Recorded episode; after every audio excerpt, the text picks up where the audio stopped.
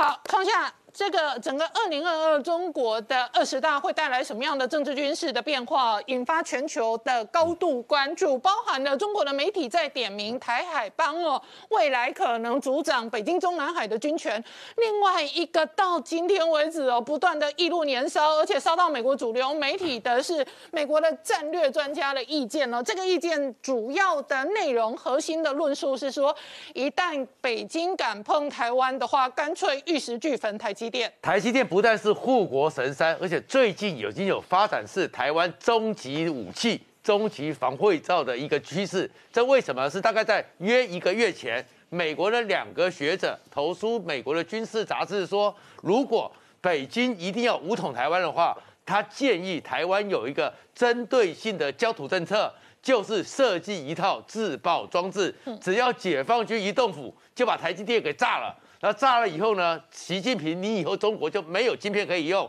你就要去重新考虑打消这个念头。当时这篇文章出来的时候，很多很多人想说：“哎呦，会不会太是一个太前进的想法？”嗯。到了十二月中十九号、二十号以后呢，《中国时报》还说这是异端学说，异想天开，用社论来加以批评。然后就没想过了这么多时间，这个议题。结果还是不断的在讨论，美国之音开始去做这样这样讨论，然后中国在在美国呢，全世界很多的华人的媒体，什么湾区的华人报啊、芝加哥的啊、旧金山的、巴士迪报，都开始严肃的讨论这个问题，好像真的很担心说，如果台积电真的自爆，全世界真的是非常危险，全世界确实会影响到中国打台湾的一个决心。那当然了。这是一个终极武器，会不会真的这样发展是不知道。可是呢，美国对于防范二十大之前或二十大之后，习近平铤而走险，还是做了很多的准备。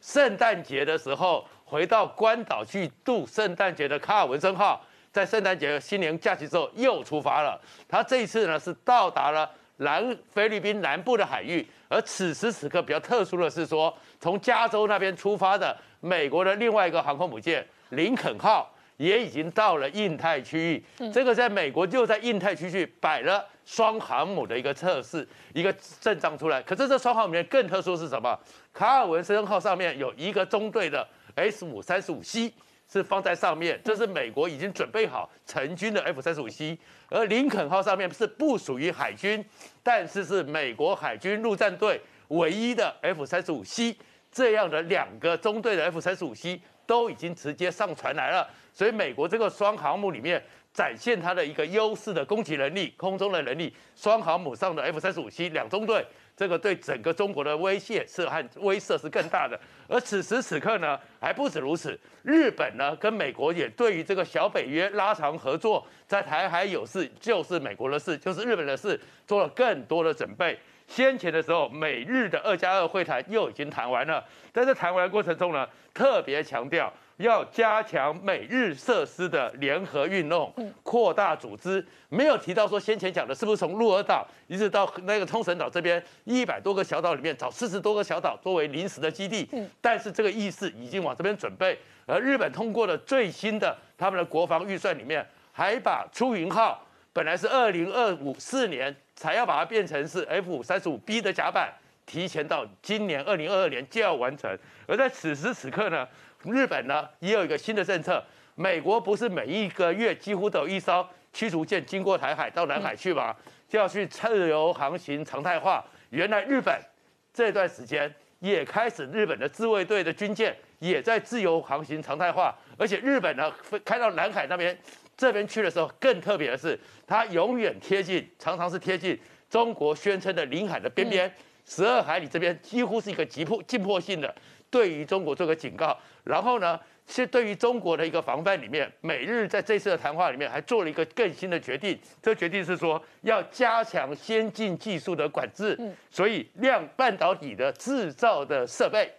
包含是荷兰的艾斯摩尔，嗯，这些部分都要对中国每日要联合起来，同一步调。量子加密的技术，AI 人工技智慧的技术，通通都要美日和谐。而此时此刻，小北约继续扩大，嗯，澳洲也跟日本呢签了一个叫互惠准入协议，这基本上就是准军事同盟。而整个澳洲呢也开始做它的一个军力的重整。所以它除了买了八艘的核子动力潜艇之外，它又跟美国买了五十二架的黑鹰和海鹰直升机，然后停掉了欧洲的那个所谓的泰潘直升机，就是要把所有的系统跟美国、日本同步化。然后减少它后勤还有指挥上的复杂，形成更紧密的小北约，把它的影响力从南半球扩充到北半球这边来。呃，而且创下共同富裕真的很恐怖啊！今天马化腾很上道。马化腾直接公开表态，跟马云完全不一样。马化腾说：“哎，腾讯是个普通公司哦，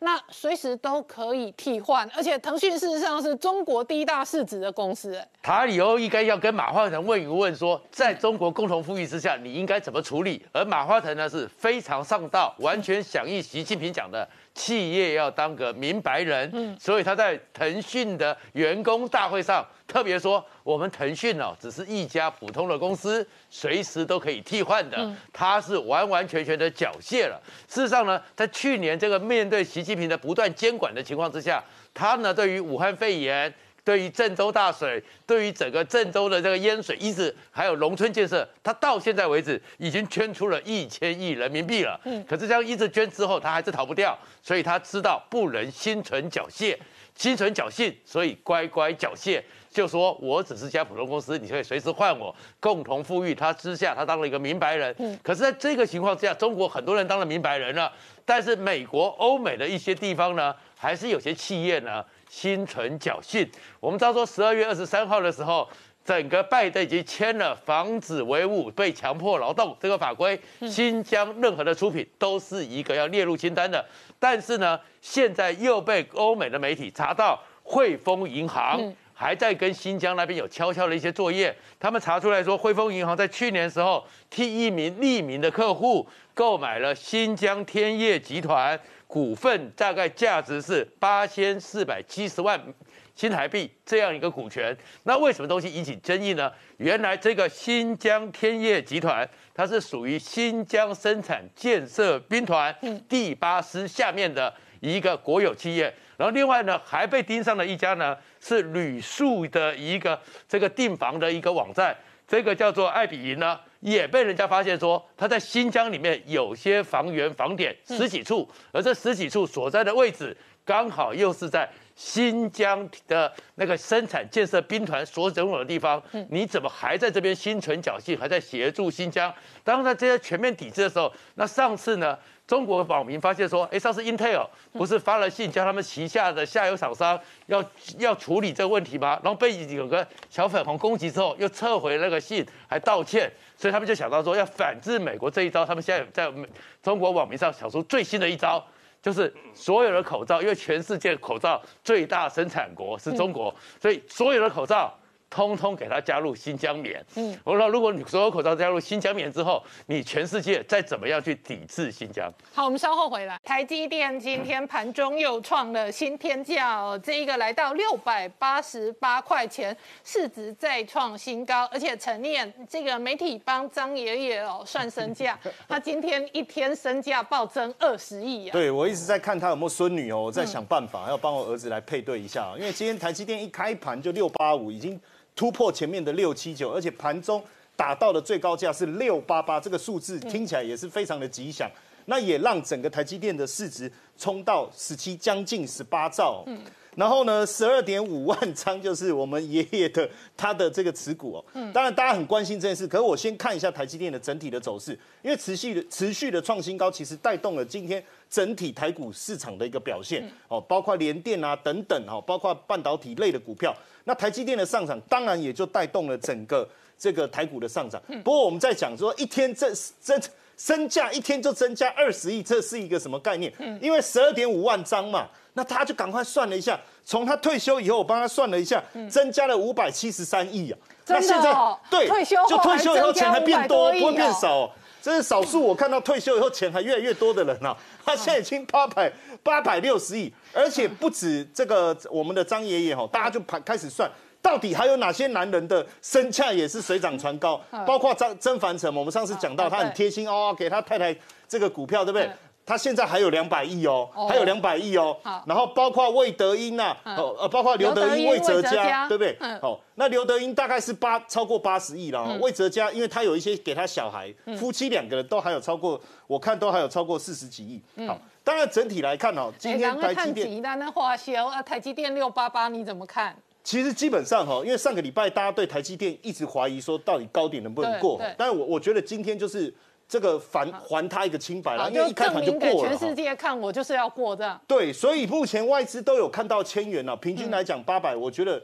OK 啦，没有问题，大家不要太过担心，真的不要太过担心。当然，所以也让台股的信心回来，而且我觉得今天很好的是说。台积电上来了，你如果是一人的五零，因为上个礼拜大家一直在讲一人五零，这个我到处听到，现在不是了哦，因为就台积电上来也带动了联电哦，包括我觉得今天连联发科也被带上来，这件事情非常的重要，因为第一大是台积电市值哦，第二就是联发科，第三就是红海，所以如果前三个能够上来就有帮助，而且因为我们上个礼拜也持续帮各位追踪，像智邦，它就是云端相关的也有上来能够延续。那你如果台积电上来，不要说电子产品的消费上来，那你华邦电应该要上来，也有上来，这就没有问题。但是我们一直在讲一件事情，就是高。呃，升息这件事对高本益比的股票会带来一些影响，对，所以像高价股还在修正。对，这个势必修正，这个还是要避免哦。嗯，那因为今天整个资金是转移到这个半导体，占了对四台股成交比重大概四成以上，所以势必会冲小那航航运股啦。嗯，然后我觉得大力光当然也没办法哈，因为老板太老实了，告诉你我们就是不好。嗯，那我觉得金融今天要特别注意还是金融，为什么升息上个礼拜金融好，今今天金融就不好？我觉得有一个关键，第一个是因为资金的排挤效果，因为大家都跑去哦买台积电。哦，那金融股受到一些影响，还有一个大家注意哈、金融指数已经来到历史一九二零前的一个高点了。哦，哦，所以这个部分会不会有一些卖压？哦，包括富邦金啊、国泰金啊这些，哦，我我觉得短线的压力调节压力还是会有，稍微避开一下、哦。然后讲到台积电，当然我们也先关心一下它的对手 Intel 啦，哈、不要说一直都不关心自己的对手。那 Intel 现在也要建厂哈，十亿美金。那因为他们一直认为说半导体还是供不应求这件事情，尤其是呃，在这个未来几年，整个市值还是会冲到规模了哈，应该说市场半导体的需求规模冲到一亿一兆以上。这个也为什么 Intel 一直不断在冲刺哦。不过对比一下哈，因为上个礼拜有一个蛮重要的就是。呃，中国的基基频晶片第一股在科创板上市，大家本来很关注，但是没想到一上去就秒杀，对哦，不是成交秒杀，是大跌秒杀。所以我准备的是这个盘中的这个股股价走势给大家看哦。它本来发行价是一百六十四，嗯，一开盘就一百三，接着一路暴跌，哦，啊所，以现在已经杀到一零五了，对，就一路暴跌。跌了快五成了。对，，所以大家还是要注意一下哈，就是说选股的一个方向。当然我，我我觉得台积电这个上涨哦，非常重要的一个关键哦，因为它已经整个市值一七千三百亿美金哦，已经超越了波克夏的七千二，也超过 NVIDIA 哦，所以不断的走高。那大家预估说，二零二四年获利有可能破兆哦，这个是非常重要。那当然会想说，其呃，我们台股啊，整个市值超过韩国，其实台积电当然非常的重要。哦，它的尤其是呃，预估今年台积电整体成长大概二十趴，未来复利成长，嗯，也有十五到二十趴，这个还是推升台股的关键哦。那其实之前我相信，在过去两年，大家一直在担心说华为被限制影响会不会影响到台积电，觉得说华为很重要，可是后来发现好像也没影响啊。为什么？因为你第一大苹果，其实后来联发科啦、AMD 啦、Intel 的订单全部补上来。结果我我帮各位整理看到了这个排行榜，你发现没有华为，台积电还是最强，因为它的技术确实领先嘛。哦，然后它的订单你也不用担心说这个会有人呃不要嘛，不可能的哈、那所以现阶段彭博也警告哈、就是说 Intel 它现在很紧张嘛，一直说啊你美国也补助它设厂，你大家都对它这么好，每一个人都对台积电这么好，很跳脚，我不用跳脚，因为这是事实，因为它资本支出不断增加。不过在这个过程当中哦，台积电飙高一件很有趣的事情就是。小股东还是忍不住了哈，这一天那个零股的持有的在减码，我觉得大家还是要耐住性子，因为持有千张以上的这个是很厉害的，哎，我很大的。认识一些上班族、小资族，真的买台积电零股，哎，对啊因为你现在买一张对他们来讲太贵啊，哎，一次买个十股、百股之类的，对对对，你你很便宜嘛，六百八十几块嘛，哦，嗯你现在吃火锅六百八吃到饱还吃不到，嗯，那你就不要去吃吃到饱，你来买台积电哦，嗯不要在上来的时候你就放弃了，我觉得了哈。嗯那当然有人在担心一件事，说现在的这个台积电会不会是三到五年前的大力光？什么意思？因为大力光从六千一路跌到现在还在跌嘛，哈。但是我跟各位讲，大家担心的几件事情啊，包括就是说啊，苹果以后说说走就走，好，那他要走去哪？我觉得没地方去了。还有你的制程、你的技术等等，你能不能持续的领先？这些都是大家所提出来的质疑。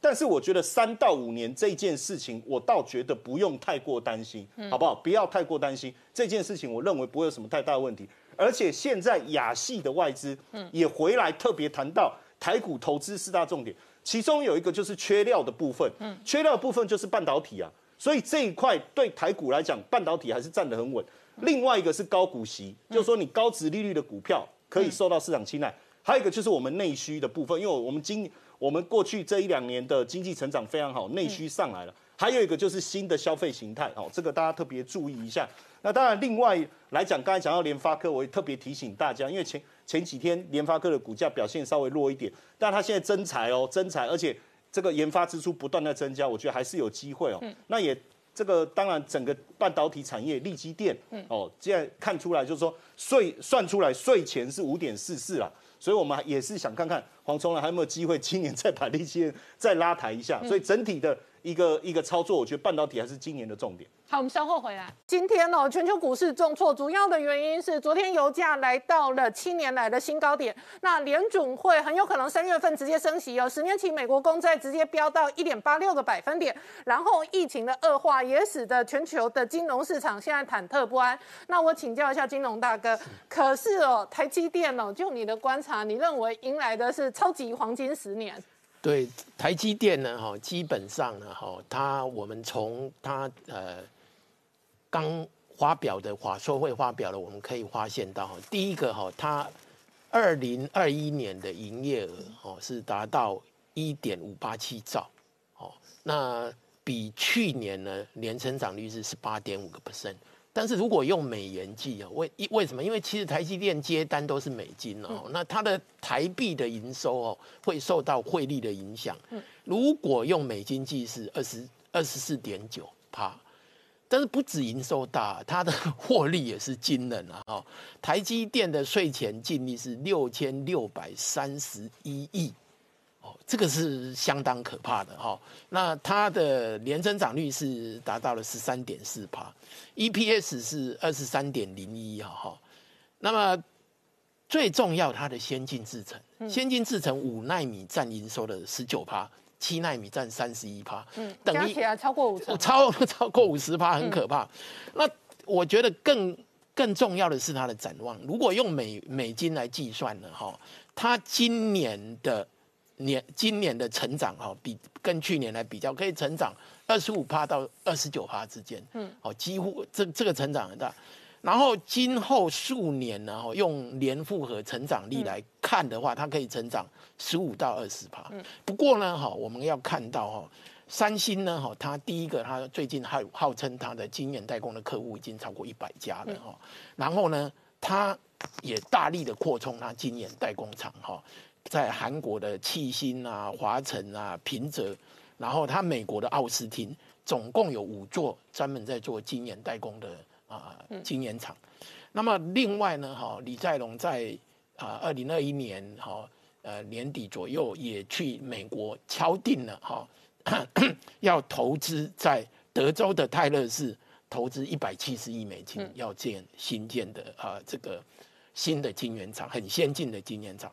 另外呢，In Intel，Intel 是。啊，长久以来原来都是全球第一大半导体公司，不过被三星赶过了哈。那他也大举的在美国、欧洲要投资晶圆厂哈。那 Intel 呢，很厉害的一点是，他现在在广发英雄帖，嗯，召集很多的这个半导体人才哈，包其中包括一位就是台积电以前研发处的处长杨光磊，嗯，哦，现在也跑到 Intel 做。做这个呃顾问，哦，所以这个部分呢，我们可以看得到哈，Intel 也是啊台积电的一个嗯隐忧了哈。那另外呢哈，台积电的挑战就是其实是还蛮多的。不过我们现在来看呢，台积电在竹科，竹科呢哈，它在竹科呢哈，原来竹科的十二厂里面的 P 八 P 九的生产线，原来这个是要做研发用的，嗯，它把它改成生产线，要用三纳米。那这个三纳米，这里就变成三纳米的 Intel 专区对了。，这个要做 Intel 的专线。那么从这个信息我们可以看得到，Intel 的单应该很大。对，不大的话，怎么可以设一条专线？嗯好、这个很大，而且是长久的单。嗯，哦，长久的单。那当然呢，台积电我会预收，哦，预收这个货款。另外呢，今年预收货款已经八十亿美金了，对，已经到期哦，这真的很夸张八十哎。亿八十亿美金，这个是他们在华在华说会讲的，所以好这个是确切的讯息。好，那另外一个部分呢？这两天哦，半导体业界还有一个很强势的新闻是 AMD，AMD 很凶哎，他直接说他报价哦直接涨三成，特别是伺服器的部分，而且很凶，他是跟客户讲不要拉倒，所以他是把台积电的涨价哦再加个一成哦，然后就垫起来，垫高报给客户这样子嘛。对啊，他他这个不要拉倒，可能媒体讲的好像闽南话的别来唔台。对啊，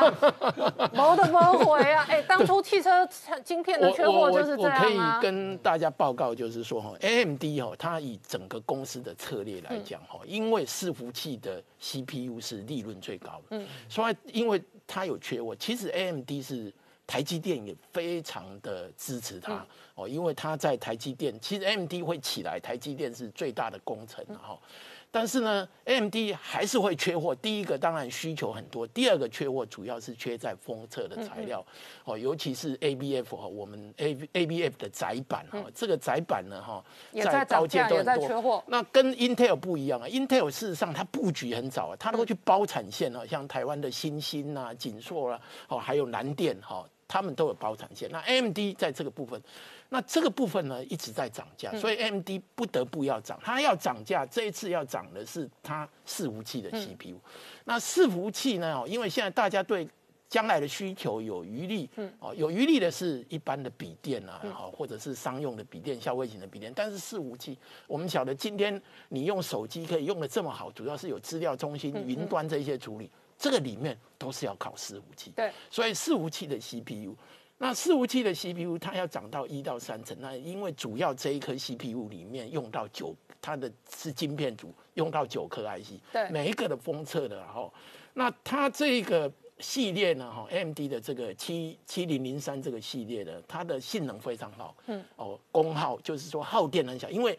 对伺服器来讲功耗很重要，因为一一个伺服器你一个那个资料中心非常多的伺服器，那么如果功耗大的话，要用电多，而且那个会等于会发很多的热，所以要用处理这个部分很麻很麻烦了哈。那 Intel 呢，我们来看哦、i n t e l 呢哈，跟本来伺服器的 CPU 是 Intel 的金鸡母嘛？对 Intel 呢哈，我我们等一下会讲，就是 Intel 其实全部全部哈，我们来看一下哈。对 Intel 来讲呢哈，伺服器的 CPU 是它的金鸡母，嗯，因为一一度哈，Intel 的伺服器的市占率九十九个 percent 呢，AMD 根本当时实在是没根本没有办法哈，摸到边都没有。但是借着台积电七纳米的先进制程，AMD 呢绝地大反攻，所以 AMD 现在伺服器的市占率已经有两位数了。对，十几个 percent，这很不得了了哈。那那现在我们来看哦，因为刚刚讲到 AMD 涨价，Intel 不涨价，为什么他要 他要抢抢 AMD 的市占力？另外呢，哈，Intel 呢，哈，现在 AMD 的下一代的一个呃伺服器的 CPU 叫 Genoa，Genoa 要用台积电的五纳米，那 Intel 的次次世代的 CPU 是用叫做 Sheffield Red Rapid 是用 Intel 七，相当于七纳米，所以 AMD 还是还是进步了哈。那我们另外出来看哦，AMD 另外一个很厉害就显卡，就是它的那个显卡，那主要就是用在游戏里面哦，它也涨价，去年就涨价，那那个是因为台积电哈号称涨一成嘛哈，事实上台积电对 AMD 这个都涨不到一成。哦，那它转嫁过去哈，但是它涨一层，问题就是 AMD 的 IC 里面晶圆的所占的比例没有办法到，没不会是百分之百的哈。好，我们稍后回来。我请教一下百度大哥，台积电去美国设厂哦，带了二十六个小老弟哦，供应链一起去，所以它事实上是在复制一个南科。它等于把南科哦全面的供应链哦复制到亚利桑那州，所以才会刚刚看到哦这些主要的这一个二十多家台厂通通都过去了。好，这是第一个。第二个，台积电的厂哦，什么时候开出来产能，然后以及它真正对于营运哦可能造成的影响哦，也是外界关心的重点。是的，其实呃，这一次台积电到 Arizona 设厂，其实过程并不太顺利。为什么呢？因为整个世界性的切料跟切工，嗯，导致于它前期啊，这个进度落后，嗯，但落后到怎么样呢？呃，我们有一个。呃，所有的美国侨界啊，都在关心啊，这个台积电到美国设厂是上周呢，甚至于他们到元旦的假期到 Arizona 附近呢，照了一张相，对，就是这一张相片。相片，哎，你看美国人在圣诞节跟元旦假期都在赶工，好。哦，这个是很少见的。哎，台积电在赶台湾的工厂也是一样啊，对对对，也是台湾台湾比较容易处理，在美国这是很困难，你要叫美国劳工。加班啊，这些很困难。嗯，那代表说他们在美国建厂的不是理想中那么顺利了哈。那接着呢，美国虽然他我这里讲到第二点，他的人才充沛。嗯，你你知道我们现在台城今天有四个大学有设立一个半导体学院，对，一年也不过产生八百位而已哦。对。可是你要知道，在美国 Arizona，它可以吸收到的人才是来自于各州，嗯，是台湾的几十倍。所以呢，这是人才济济。但是问题是。半导体的人才，尤其在做晶圆代工这种制程啊，是要五年以上的训练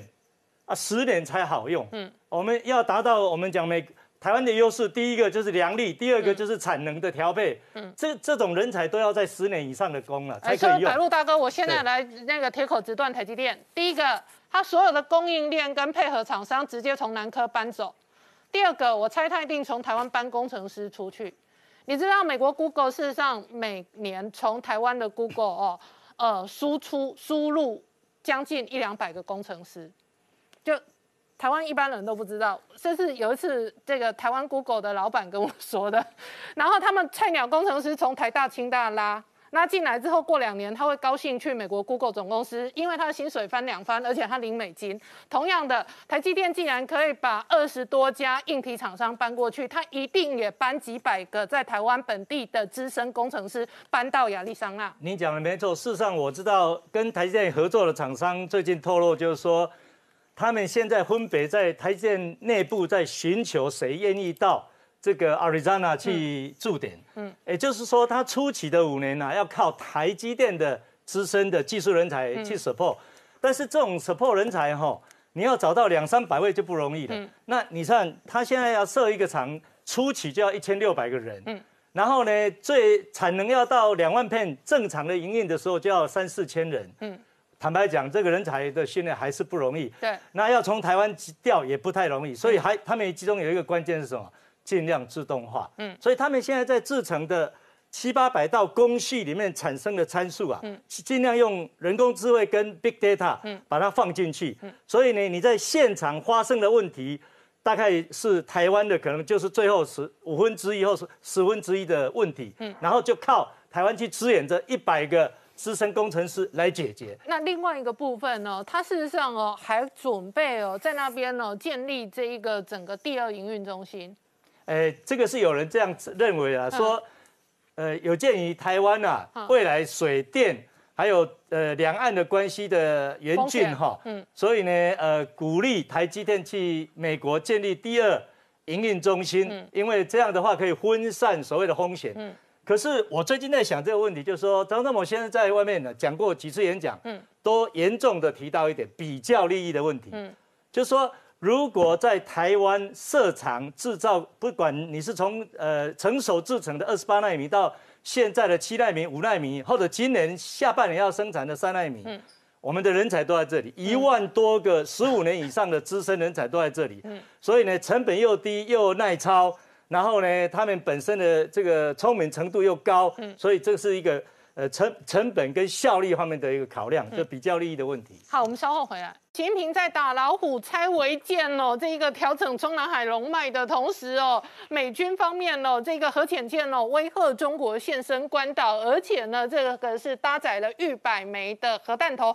然而同一时间哦，美国另外一手是拉拢台湾的供应链，其中的核心指标包含台积电，尤其是这一次媒体直击了台积电美国厂哦，事实上追踪出哦，包含了二十六个台湾厂商哦，全面的跟进，而而且呢，媒体追踪哦，这一次包含苹果的这一个主要的后产能的订单哦，台积电的营收可能再飙三年。是的，没有错。我们看到啊，虽然今天台积电的股价大拉回二十一块钱，可是我们还是要关注一下，到底这间公司在做什么事情。就是台积电的营收啊，其实叫做步步高升，每一季的营收都在成长，甚至在二零二一年的第三季啊，它的 EPS 已经冲破了六块钱，在第四季的时候，甚至还在继续狂飙，EPS 高达六点四一块。那其实我们在一开始的时候都会想说，营收这样子喷这么快，到底毛利率会不会跟着掉？实际上面并没有哦。我们来看一下台积电二零二一年来讲，它的 EPS 是一季比一季高啊。对，它的 Q4 比 Q 三高，Q 三又比 Q two 高啊。对，它的营收都是这样一路上来，EPS 表现也是非常的漂亮。那我们就会开始想说，那毛利率是不是会掉？其实啊，在今年第二季的时候，毛利率一度掉到只有五十 percent，这个时候就有法人说啊，你台积电不行了啦，你这边就是先进制程花太多钱。可是我们看到啊，在最新台积电法说会公布出来，哎，它毛利率居然高达了五十二点七 percent 呢，代表它一方面啊，营收持续成长，它也保持了它的获利能力。那在这个地方啊，我们也是因为看到它先进制程这么有竞争力，才会让它的营收可以保持的不错，毛利也维持住。那我们可以看到五纳米目前已经占它的营收二十三 percent，七纳米占它二十七 percent，所以光是这两个制程就已经占它五成的营收来源了。再加上三纳米的产能进来以后，我们认为台积电在未来一段时间营收还是可以表现不错。这最主要就是受惠于台积电的资本支出一直都相当惊人。其实，在二零二零年到二零二一年啊，的我们台积电的资本支出都还是输给神送的。但是在今年二零二二年，台积电的资本支出预计会来到四百亿美元到四百四十亿美元，这个数字很惊人呢。它占我们国内台湾 GDP 七点三五 percent 哎，就是说整个台湾的 GDP 大概有将近快要十分之一是它贡献的。嗯，那我们可以看到啊，这个资本支出其实呢，它就是 hold 住整个台积电，让它维持竞争力的最核心的因素，也让它的市值能够超越腾讯。在今年的股价表现也都是表现的相当不错，市值啊也是慢慢的在往一兆美元开始去做推进。那在这个地方啊，我们要关注的就是台积电往美国设厂，为什么他会选择要落脚在亚利桑那州？其实，在很早之前呐，台积电董事长他就告诉我们说，哎，赴美设厂成本还是最大的考量。那在台湾生产是全世界成本最低的啊。那客户认为移转到制造成本高的地方，其实是没有办法维持竞争力的。可是，在疫情的催化之下，美洲贸易战啊，那其实大家开始更重视的是供应链的稳定，而不是成本。所以台积电最后就选择去亚利桑那州那边落脚。那其实啊，亚利桑那州这边，它呢是最诶最挺台的美国州之一。它里面的参议员呃已经去世了，不过他呢在这个地方，在高华德持续的去推动台湾关系法，所以其实亚利桑那州跟台湾的渊源也是蛮深的。那我们啊可以看到是说，台积电承诺在未来三年里面要在美国本土投资超过一千亿美元。嗯，那我们啊可以看到外媒已经到了这个地方去拍照，去看他们到底盖到什么样的程度。那这个地方啊是在亚利桑那州的凤凰城的第二十一厂。那这个厂啊，它的面积达到了两百三十万平方英尺，大概是六万多平。嗯，那已经是确定是五纳米的晶圆厂，所以制程也是属于先进制程。那这个厂也是美国第一间的五纳米制程厂。那这一个啊，根据内部的主管。透露这一座五纳米的厂要完全复制台湾，那这一个厂啊，而且复制南科的五纳米厂嘛，就整个要搬家 copy 过去就完全一比一的对照翻过去。那预计在当地会创造一千六百个工作机会，那他们也是在招募当地的工程师。那我们啊预计说这个百分百复制要怎么做呢？当然第一个就是要先找几百位的美国工程师来台湾受训。那除此之外，我们也看到了说。这个诶，台积电董事长刘德英，他也是整个呼朋引伴，把台湾的供应链整个拉过去，包含了像是化学品啊、材料啊、特殊气体厂，全部都要坚持台湾制造，整厂输出，美国组装，这样子的模组化的方式去落地美国。那除此之外啊，亚利桑那州其实是在一个沙漠地区。那我们啊，为什么台积电会在这边设厂？那其实不只是台积电而已，Intel 老早就在这边已经开始生产了。那在这个地方，啊因为他们的日照非常的充足，所以他们的绿能啊也是非非常诶相当的足够。再加上他们其实旁边就有一座湖，所以水利的资源也不是问题。那另外最重要的是在这个地方，它有完整的半导体的供应链的生态系，因为 Intel 早在一九八零年的时候就已经在这边生产晶片了，所以他们整个聚落啊都已经建立好的情况之下，台积电来这边，他们的发展其实会更顺利。那我们啊，在这个地方，台积电它登高一呼以后，不只是它要过去，它的供应链也要跟着过去。第一间过去的是谁？就是台湾的乔力化工，它在啊这个麦克创新园区买下了十七英亩的地，那它也是第一家在凤凰城买地的重要供应商。我们认为啊，之后会有越来越多的台厂供应链跟上台积电的脚步，到美国扎根。所以我们帮大家整理了一张表，这张表上面啊，就是二十六间台湾的企业要跟着台积电到美国。那其实啊，这些。里面啊有非常多。我们来看一下，所以他要搬这一个南科的五纳米厂一模一样搬过去，所以他建厂的基础工程，凡轩跟汉唐都要去，然后晶圆厂哦，环球晶啊、合金这些也跟去。对。然后它的材料、气体跟这个研磨材料跟化学制品的供应链也全部 copy 过去。对。所以它就可以完成整个亚利桑那州的生态链，它就是一个群聚啦。因为从设备到材料到他自己制作，然后台积电事实上现在。也卡到先进封装，是他搞不好真的有可能就完全复制百分百在美国内部制造生产，这是他们最最最重要的目标，就是希望可以百分之百 copy 过去。所以啊，相关供应链的股价，其实在今年过去一年里面啦，它的表现都是非常好，像是凡轩啊，它最低点八十七块多，已经飙到了一百九十几块。那三幅画、台盛科跟中山，他们的股价表现也几乎都是翻倍、翻两倍、翻三倍。我们认为啊，这样的趋势在未来一段时间都不会改变。台股哦，昨天台。积电创下历史天价六百八十八块钱之后，今天杀尾盘，而且尾盘收最低哦。那微量，可是今天哦，半导体哦，事实上哦，还有相关的利多哦，还在媒体曝光。比方说，MD 就很凶哦，他就直接说，哎，如果你不买，就直接拉倒，因为它伺服器相关的晶片呢，一口气报价直接准备涨三成。对，那先看了，其实接近封关倒数，所以目前台股这种减码跟观望的气氛的确比较浓厚。今天三大法人呢合计是卖超九十三亿，其中光外资就提款了六十八亿，所以使得大盘今天是下跌下跌了零点七九 percent。那其中呢，台积电哦，今天呢呃大概是跌了三个百分点左右。那主要原因啊，我想就是因为外资如果一旦卖超提款的话，那一定会动到台积电哦。那其实跟它的整个基本面展望还是没有什么太大的影响。那目前来看呢，联电这一波涨势相对。比较落后，所以今天呢，虽然有一点动荡哦，但是也只有小跌零点七八 percent。那目前来看，连电上档的压力哦，即将要挑战一月三号的黑 K 高点哦，大概是在六十五块钱上下。那今天强势个股部分呢，我们可以可以看到一些产业方向哦，其中挂牌第八天的瑞鼎哦，这是驱动 IC 的大厂，也是生力军哦。嗯。之前呢抽签引起热潮啊，目前挂牌以来哈，其实每天大概都是慢慢的往上去做推高。那今天也是创下了波段新高了。后续来讲的话，投信的买盘可能会进一步扩大。大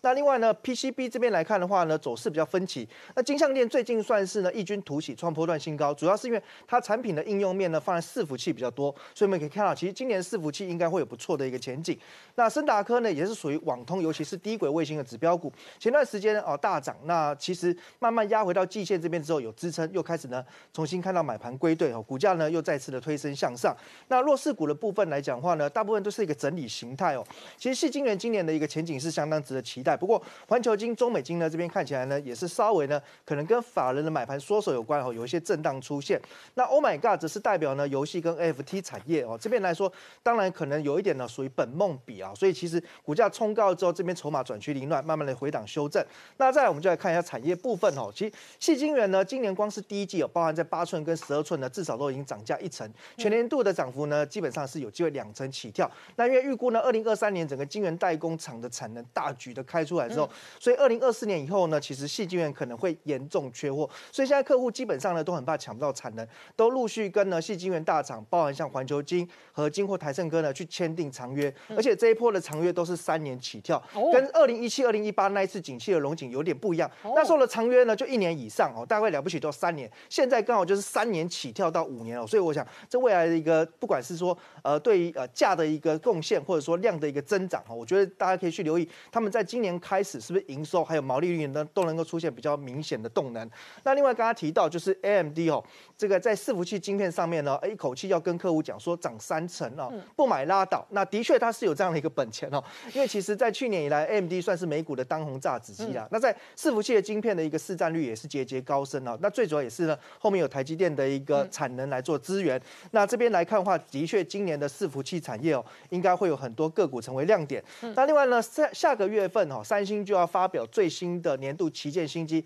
Galaxy S 二二系列，那因为呢，其实去年以来哦，整个智慧型手机里面很多的零组件都涨价了，不管是驱动 IC 还是触控 IC 或电源管理晶片等等，所以这一次呢，外传三星有可能哦，最新的旗舰机定价就是八百九十九美元起跳。那如果跟上一代相比呢，就足足涨价一百块美元。不过也有另一派人士认为，它应该会自行吸收成本，不敢涨价，因为今年是虎年哦，三星定下所谓的 Tiger 计划，就是要在北美市场呢积极的去跟苹果做对决，要抢。供呢高阶手机的市占率，那这边呢韩国媒体引引用了呃美国半导体产业协会的报告，提到就是说呢，哎中国的半导体企业市占率哦会从二零二零年的九 percent，那一口气到二零二四年呢可以翻倍到几乎啊十七个百分点的增长哦。那这边来看的话，这个报道的看法其实刚好跟日前华尔街报道的一个想法是完全相反。华尔街提到哈，其实过去几年以来哦，中国投入很多的半导体的补贴计划，最后都是以失败做。收，甚至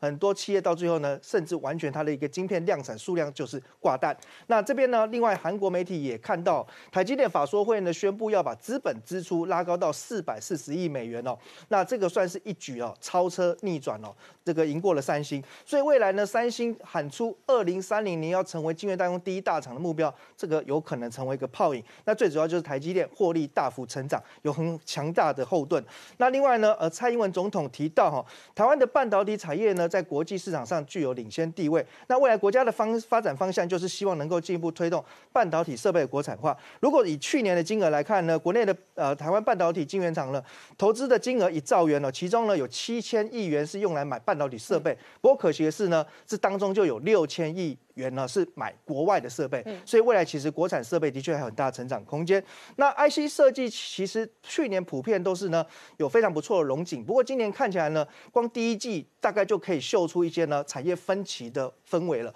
那包含像可能在网通的部分，利基这边的一个产业前景看法就相对比较保守。那另外呢，像这个呃感测晶片的原相呢，也对后市的一个展望呢，其其实提出了比较保守的想法。那联发科即将在一月二十七号。举行法说会，那这一次哈市场关注的几个焦点第一个上个礼拜才刚在美国发表了 WiFi 七的晶片，现在才走到 WiFi 六世代。那联发科其实呢，已经呢又超前部署下一个世代，看起来呢未来这个 WiFi 的部分还会是它一个很重要的新产品线。不过呢，更值得留意是，其实内部评估今年最重要的成长力道还是在手机哈。目前联发科在全球五 G 手机的晶片市占率是高达四成。那另外呢，证交所公布了去年第四季的交易市况哦，其中交易金额超过五亿元以上的大户人数是三千七百九十一人，那么跟第三季相比，则是呢减少了二十八点六 percent。那以一亿到五亿的中实户人数来说，也是呢大幅度的减少二十八 percent。那最后看到，其实呃台塑四宝去年获利大幅度成长二点三倍，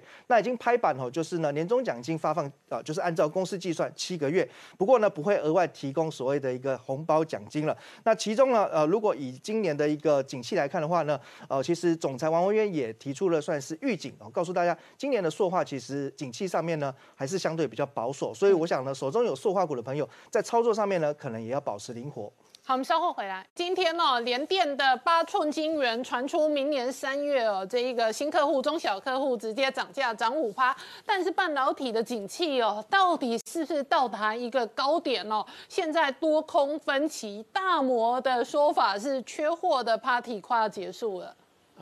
第一个，我们讲联电的涨价，联电今年原来一月份它已经涨了十个 percent，对，然后最近它好已经又跟客户通知说三月份还要再涨，嗯，哦，三月份还要再涨五个 percent 到十个 percent，那我们来观察，其实联电哈，坦白讲有点涨过头，所谓的怎么样叫涨过头呢？哈，我们现在来讲，全世界的晶圆代工厂品质和产能第一的。绝对是台积电哦，毋庸置疑，它远远的超过这一些二线的晶圆代工厂。我们以二十八纳米来看，二十八纳米的制程呢，台积电现在的报价大约是在三千块到三千一百块左右。联电如果三月份涨了以后，它的二十八纳米制程的晶圆代工价会达到三千两百块到三千四百块之多。哦，就那么你想一想高哦。哎，就是说你买一台 Benz 嗯的价格哦，跟一台 Toyota 的价格、t o y o t a 的价格居然超过 Benz，这个可能是 是你有时候哦，当然我们这那我问你哦，那这样会不会推升台积电也要涨价？台积电它已经要涨，哎，二军都涨价了，涨得比我高，我也要反应啊。对，台积电已经它已经涨过一次，台积电其实可以再涨啊，涨过一次跟再涨不冲突啊。长线作业的哈。也就是说，这个如果整个晶圆代工嗯反转了以后，大家最可信赖的伙伴是谁？就是台积电哦，因为呢，坦白讲，联电已经涨了好多次啦、一再一再的涨哦。那它涨的幅度哈、我们我没有详细去算，但是最少六七成应该跑不掉哈、那我们来看一下哈、啊，我有一个图，就是说半导体来看哈，如果以我们讲的有一个呃有一个组织叫做 WSTS，就是国际半导体的啊交易的统计的一个组织。那么这个组织呢，哈，它对于半导体的，因为它收集，它会员是几乎所有的啊半导体公司大的都有给都有加入它的会员，那么他们都会提供这一些资讯。那么它的在二零二一年呢，哈，二零二一年这个会比较正确，因为二零二一年现在已经快要结束了。嗯嗯。那么二一二零二一年呢，它预期整个全球半导体的市场的营收呢，哈，大概会涨二十五点六个 percent，对，突破五千亿美金，达到五千五百三十亿美金。嗯，这个是相当大的一个数字，也就是说，这是半导体全球半导体的营收第一次超过五千五千亿美金。这个是创历史新高。嗯，然后呢，哈、他另外还在预测明年，也就是二零二二年呢，哦，这个全球的半导体还会再向上增长八点八个 percent，嗯，哦，那么会超过六千亿美元。嗯，对这个预测，我个人持比较保守的看法哈、现在整个市场还是一片哦，一片这个啊缺货的，嗯。大概我讲半导体的缺货两大原因。第一大原因呢，哈，就是说长短料还是有，也就是说现在最缺货的半导体，大概大家都指向一家公司叫做 TI，，OK，因为 TI 有做非常多的啊类比 IC，嗯，那么 TI 的类比 IC 呢，几乎很多人大家都用。那么 TI 它以前哦，大概在两年前呢，它有一个新的策略，就是改变它经销的方式，嗯，就是从原来的代理商改变成哦，改变成它直直销，所以导致于它在以整个产能的规划啦，以及库存啊，哦，可能没有弄得很好，嗯，所以大家缺很多 TI，然后还有缺很多小料，但是有很多哦公司，其实你如果我们如果去查一下库存，事实上他们库存现在都很高，嗯，也就是说它藏料非常的高，哦，藏料非常高，但是呢，他又不敢哦，像以前他下的订单 overbooking 下，他又现在不敢去砍单，对，所以在这种情况之下，造成一个蛮尴尬的局面。所以你认为现在是恐怖平衡，对现在是年可能就会慢慢调整。对，明年我我认为快者第一季，嗯，第一季过了，到第二季就开始调整，嗯，慢者第二季就会做比较大的修正，嗯。那我们来看哦，今年哦，全球半导体我们刚刚讲过，哦，成长二十五点六个 percent，这个是非常好的。哦，而且这个数字是会比较正确的，因为这个就是已经出来的数据。那我们来缓推哈，就是我们来看一下台湾的半导体公司的表现如何。台积电排哦第台积电呢哈发科排第九。对，台积电呢，它涨了哈，就是说它跟我们如果以以目前有的十，就是说到十一月，我们现在有的资料是到十一月的营收，台积电涨了大概约十七十七个 percent 多。那么联电呢，虽然涨价涨得这么凶呢，哈，它的它的那个年成长率是十九点三个 percent，嗯，那么世界先进呢，哦，年成长率是三十三十点六个 percent。那么利基电是呃成长率最高的，因为第一个它涨价也跑得最快，而且它产能也有增加，所以它成年成长率是四十点八个 percent。那么 IC 设计公司每一家都非常好。嗯，那 IC 设计公司我们看哦，其中最大的 IC 设计公司就是联发科。嗯，联发科呢，哈，它前十一个月的营收是四千四百七十二亿。哦，那么以它的年仓成长率来看是五十四点四个 percent，非常高。那么第二高的呢，就是啊联咏，嗯，IC 设计公司，联咏的年的啊前十一个月的营收是到一千两百三十五亿，嗯，年成长率达到七十个 percent，相当可怕。那么接下来就是瑞昱了哈，瑞昱的营收，好前十一个营营收，哦。接近一千亿的是九百六十三点三亿，它的年长成长率是三十五点八个 percent。那么啊，详那个另外一个是普瑞了哈，普瑞呢的营收是一百八十点四亿，年成长率呢是啊二十九个 percent。哦，那么翔硕的啊营收是五十六点三个 percent，但是它的年成长率是负的哈。嗯。但是我们来看哦，IC 设计公司哈，今年他们的 EPS 都非常高，对，就是前三季科是超过五十块了，对对对，前三季有，因为我们十一月、十月、十一月没有出来，前三季有公布的 EPS，联发科是五十一点五十五七，这相当高的哈。那么联咏呢，四十五点九，也很高，也非常非常高。那么呢，瑞昱是二十三点九八，好，细粒节。犀利杰呢是现在 IC 设计的股王，好像也是台台股的股王哈。它现在的 EPS 达到哈，就是说前三季 EPS 四十六点七八，哦，那么另外呢，普瑞哈，前三季的 EPS 是四十七点八五，翔硕前三季的啊 EPS 三十五点九四，这个都很可怕的。嗯，那么如果以今年代工来讲呢，哈，台积电这个股本这么大哦。它今年前三季的 EPS 是十六点五九哈，那么联电只有三点二六，好，那么啊，世界先进是四点九四，那利基电是三点零七，嗯，那么这个来看今年都会很好，但是呢，大家要注意，明年恐怕很难回顾到今年这个盛况。好，我们稍后再回来。